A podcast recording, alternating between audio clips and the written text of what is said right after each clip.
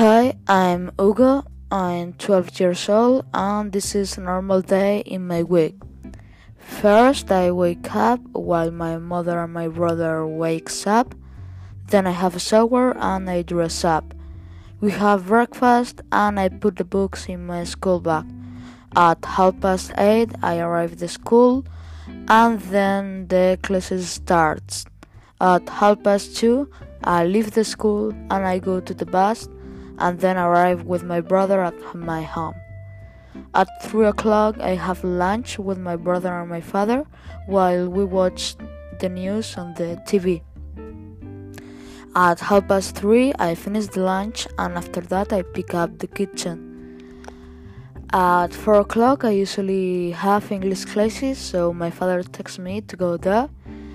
Uh, I, at 5 o'clock, I finish the English classes, and my mother takes me to go to basketball classes. Uh, at uh, 7 o'clock, I leave the basketball classes and I arrive my home. And then I do homework, I study, or play video games with my friends. Bye.